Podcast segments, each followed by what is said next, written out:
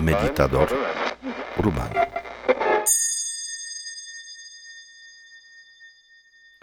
Hablamos de meditaciones y de sus objetivos. Básicamente, hay meditaciones que son claramente de relajación. Hay meditaciones que nos relajan porque nos desconectan de, ya saben lo que me gusta, como me gusta llamar la mente cotidiana, de nuestro zoológico, de esa galería llena de, de, pasado, futuro y cosas, nos desconectan de eso y descansamos. Es una cosa maravillosa. Hay muchas mecánicas para descansar. Las que son populares, las que usamos en diferentes formatos, pues es la música, los cuencos, los masajes relajan enormemente, pero también hay meditaciones específicas con cierto tipo de visualizaciones que llevan la mente a esos lugares y experiencias donde no está presente el cuerpo, la masa del dolor que nos acompaña o sufrimiento que nos acompañan día a día. Entonces, en la plática anterior estaba yo platicando sobre qué es lo que constituye a nuestro presente, porque hay muchas prácticas que no son de relajación. Hay prácticas, por ejemplo, para permanecer en la presencia, que, ojo, no es lo mismo que estar en el presente, porque el presente es como es y duele, y está complicado. Eh, y hay prácticas que transforman a ese presente y hay prácticas que liberan y prácticas que develan. A mí me gustan mucho estas últimas, que develan cosas que están ocultas en la mente y cosas que nos resultan maravillosas, ¿no? La mente está completa en sí misma. El hecho de que no veamos eso es por el sargazo, por la experiencia de toda la vida, donde nos enfocamos en el dolor y en el sufrimiento y nos conectamos con eso y lo cultivamos, como lo he dicho en el podcast anterior. Estamos diseñados yo no sé si genéticamente, pero como ser humano a perpetuar el sufrimiento. Sufrimiento no es intrínseco, no es parte de nosotros, no, como que uno no nace con un plan para sufrir. Nada más que en la vida lo cultivamos. Si tú te preguntas, ayer, ayer fue domingo, o sea, pocos trabajaron. Yo trabajé un poquito, pero no mucho, la verdad. Si, si, nos preguntamos cuánto tiempo el día de ayer dediqué para estar bien, luego pregunta número dos o la 1A, ¿lo logré? ¿No? Porque uno puede decir, bueno, pues vi película, ¿no? Vi películas. y comí. Bueno, comiste y luego pues, me dieron agruras. No, pues no te salió tan bien eso de, de estar bien a través de la comida y la película, no, pues era estúpida y la otra era de guerra y me enojé. Tampoco te salió bien esa parte del bienestar, ¿no? O sea, ¿cuáles son las cosas del día de ayer que tú practicaste, que pusiste en práctica, que llevaste a cabo y que te llevaron a un momento gozoso, de relajación, de plenitud, de alegría, de amabilidad, de calidez, de amor, de compasión. ¿Abrazaste a alguien? Aunque sea a tu el gato, tu gato, ¿se dejó abrazar o te dejó arañado? Entonces, cuando te respondes, pero sinceramente no me tienes que decir a mí, a mí me puedes mentir y puedes decir, no, pues todo el día, ¿ok? Pero tú internamente vas a saber realmente cuántos minutos al día el día de ayer estuviste bien conectado con un estado de la mente luminoso. ¿Y cuántos minutos u horas al día dedicaste para estar mal? ¿Qué, quiere decir estar mal? Pues pensar en los problemas, este, cultivarlos, activar, hablar de esto. Hablaste a un amigo, amiga, dijiste, no, fíjate, amiga, que, que me pasó y que no sé qué. Puedes hablar por teléfono horas, seguir conectando esa energía cotidiana que podría llevarte a un lado luminoso, pero no. Es más satisfactorio hablar del dolor que te genera, miedo que te genera, enojo que te genera, apego que te genera, que hablar de algo agradable. Fíjate, así estamos diseñados. Entonces el presente de nosotros es una práctica cotidiana de conectar todas aquellas cosas que consideramos importantes porque nos amenazan, porque nos hacen sufrir. Pero ¿tiene lógica eso? Bueno, pues hablemos del, de lo mal que me siento todo el día, todos los días, todo el mes. Hay algunos que hablan toda la vida de eso. Mientras que en realidad deberíamos desconectarnos de eso, poner en práctica, esa es la práctica de la mente. Algunas, no todas, desgraciadamente, algunas, solo algunas de las prácticas de meditación llevan esa, ese mensaje o esa enseñanza. Sé consciente y cruza esa línea de la experiencia de dolor, de sufrimiento que genera toda tu realidad y conéctate con algo diferente. Todas las prácticas de este tipo, que no son de relajación, sino prácticas que tienen una oferta para hacer algo en tu mente de manera proactiva, esa es la diferencia entre prácticas clásicas de relajación que no son proactivas, son pasivas donde uno se deja llevar y se desconecta y descansa y es maravilloso. Esas otras proactivas deben tener una propuesta muy clara de lo que hay que hacer en la meditación. Muy clara, uno no entra para ver qué pasa. Porque si yo suelto mi zoológico, pues ya sé dónde voy a, terminar.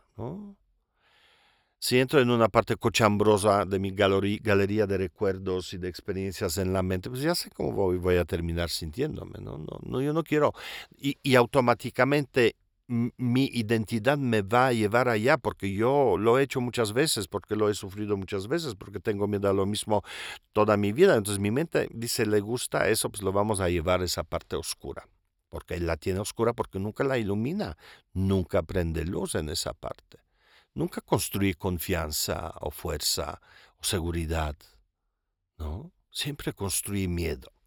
Entonces, las prácticas de desconexión eh, que de hecho yo propongo aquí las últimas prácticas, últimos refugios que propongo, todos están hechos de esta manera, así que busquen esas prácticas de refugio en silencio, en quietud, en espacio, todo eso lo aprendí de Lama Tenzin Wangyal Rinpoche, un gran, gran, gran maestro de la mente. Entonces, uno debe saber de qué se desconecta, pero no solo eso, tiene que saber con qué se conecta abandonas una cosa y vas a otra. No es que abandonas una y te quedas en la nada y te duermes o... Porque si dejas espacio abierto, pues entran arañas, eh, entran ratas, cucarachas, todo, todo entra. La práctica proactiva hace que regeneres un estado o generes un estado o descubras que ya está ahí más bien, un estado que es para ti beneficioso y con este te vas a conectar. Por ejemplo, las personas que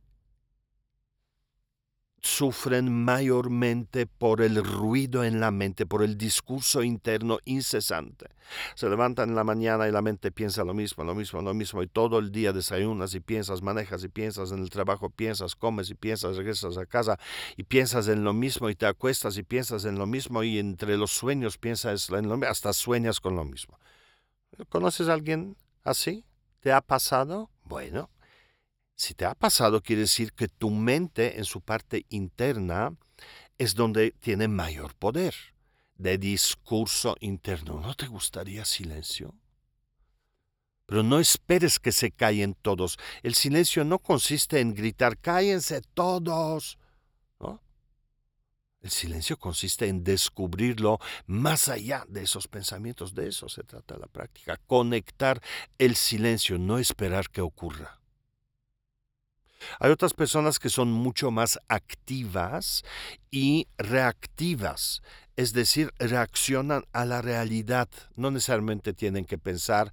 Esas personas no necesariamente evalúan eso todo el tiempo, pero son muy reactivas con la vida y todo los puede provocar y es que pasó esto y luego pasó aquello, entonces ella vino y me miró y me está mirando y mira y entonces, eh, ¿no?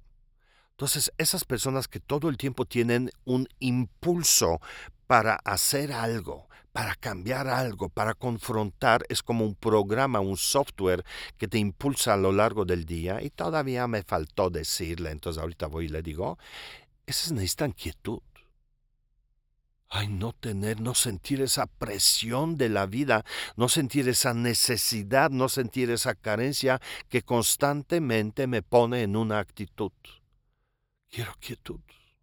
Entonces, la práctica se devela sola, abandona todos los impulsos, hacer, pensar, juzgar, reaccionar, tener miedo, enojarme porque está sucediendo o va a suceder. Abandona eso y encuentra quietud como de una montaña, pero gigantesca. La montaña no le tiene miedo ni a Grupo México. ¿Por qué? Porque está en fondo mucho más grande que lo que está afuera. Puedes aplanar la montaña, puedes hacerle huecos por todos lados, sigue habiendo raíz de eso en toda la tierra. Encontrar esa quietud en el cuerpo es encontrar una seguridad de sí mismo, una indestructibilidad que cuando cultivas no tienes miedo y cuando no tienes miedo confrontas todo desde otro lado. ¿no? Hay personas que están involucradas con su pasado y con su futuro constantemente. Su mente está llena excesivamente de lo que pasó y lo que va a suceder. Y entonces yo, y entonces yo, ¿qué voy a hacer? Entonces ahí va, mira, otra vez me pasó, me pasa todo el tiempo lo mismo. No se trata del discurso, sino de una inflexión en la mente. Nunca he logrado nada. Nunca he logrado superar esto, nunca he podido bajar de peso, nunca he podido, este, ya tengo cinco maridos y cada uno es peor que el anterior, ¿no? Esa mente que te dice que eres de cierta manera y que la realidad es de cierta manera y tu pasado lo es y tu futuro lo será, esa mente llena, pues ¿qué crees? Hay que vaciarla, hay que encontrar espacio en la mente. Es como llevar la mente de vacaciones un tantito, ¿no? Vete a la montaña, vete al Nevado de Toluca. Mira el espacio. Súbete a la Torre Latino. Mira el espacio. Vete a la playa.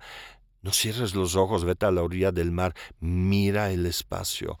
¿Para qué? Para que sientas que espacio es algo real que existe tu espacio de la mente, de las emociones, está lleno. Pero no quiere decir que no existe ese espacio en ti, además que no lo ves. Entonces, tu práctica sería abandonar la, lo cochambroso, lo lleno de tu mente y descubrir espacio. Entonces, cada vez que hacemos prácticas de la mente, proactivas de este tipo, cuando nos desconectamos de algo, sabemos a lo que vamos a conectarnos. Yo trato de inspirar a mis practicantes que sean proactivos y que construyan esa claridad en la práctica. Voy a meditar, no para sentirme bien, también te vas a sentir bien, pero practico para desconectarme de algo y conectarme con algo. Por otro lado, si no te desconectas de todo el movimiento interno, no vas a encontrar la quietud, aunque te lo digan mil veces, siéntete una montaña. Pues no, no puedo dejar de pensar, ¿no? Siente, se escucha el silencio, no, pues mi mente sigue hablando. Entonces, tienes que trabajar, entrenar tu mente para abandonar, desconectar una cosa para entonces inmediatamente de, se devela, descubres que ya ni siquiera necesitas conectarte con lo opuesto porque ahí está, surge como un vapor, surge naturalmente. Ya está. Y ahí, en la quietud de la mente, en el silencio de la mente, en la espaciosidad de la mente comienzas a descubrir lo divino que es o que eres. Por ejemplo, en la quietud descubres que no hay miedo en el estado de la mente donde no hay necesidades, amenazas, retos, obligaciones, compromisos, descubres cuando no hay necesidad de moverte que eres fuerte que no tienes miedo al cambio. Y no es intelectual, no es conceptual, es, simplemente, mira, un teposteco una montaña, se está ahí, tú crees que está angustiada, por Dios, alguien va a venir y me va a rayar y me va... Está mega relajada. No tiene miedo ni a los turistas ni a nada. El silencio en la mente. Cuando descubres la experiencia de la mente silenciosa, no hay ruido que la, que la llene. No hay ruido, no hay preocupación, no hay pensamiento, no hay percepción que la convierta permanentemente en otra cosa. ¿Por qué? Porque estás practicando la mente silenciosa. Y en la mente silenciosa surge un don divino. Descubres el don divino, la claridad. ¿Sabes qué es la claridad? Es no tener dudas. Es no tener caos. Todo está claro. Cuando haces la pregunta, ¿dónde están las llaves? Dice, ahí están. Cuando te acuerdas dónde están, es momento de claridad. No serán las dejé, no. Hay claridad. Cuando no estás seguro, pues no. Pero si estás seguro, dices, claro, están ahí en la cocina, se quedaron. Ok. Y ya no necesitas involucrarte más con eso. Te vas a momento en que te vas a salir, vas a ir a la cocina y vas a agarrar las llaves porque ahí están. Y no se estarán o no estarán, las habré dejado en otro lado y no sé qué, y todo el día, ¿no? ¿Por qué? La mente silenciosa genera ese estado de claridad y la claridad te da confianza.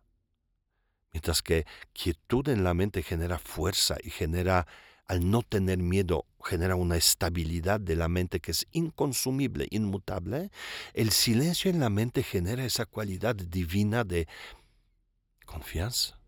¿Qué tal eso? Y la mente vacía, cuando no está llena de todo el sargazo, todas las cosas que cada uno tiene, las cucarachas que quiere o las serpientes que quiere en la mente que alimenta todos los días, cuando esa mente se muestra vacía, parece que no hay nada, pero hay algo divino la plenitud, el potencial. Cuando uno es estable y no tiene miedo, cuando uno confía y no tiene miedo, todo lo que surge en la mente es un potencial.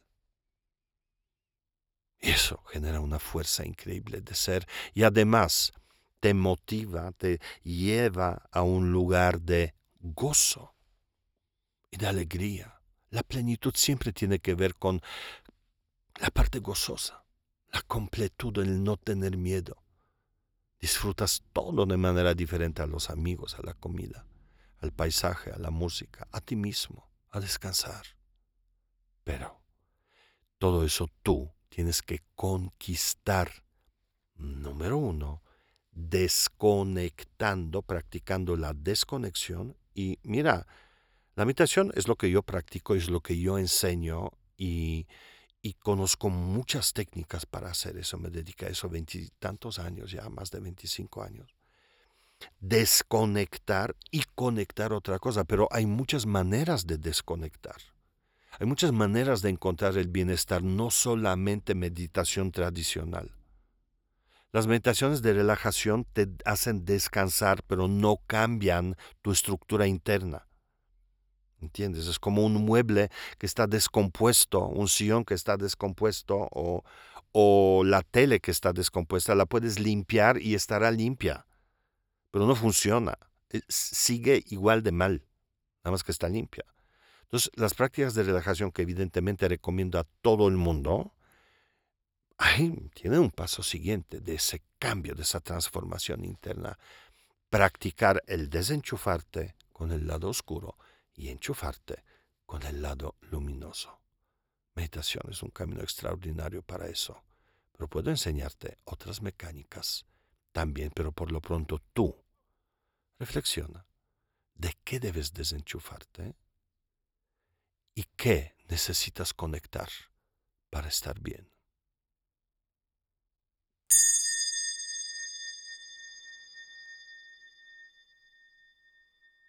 Este es un podcast producido por Southside Bros.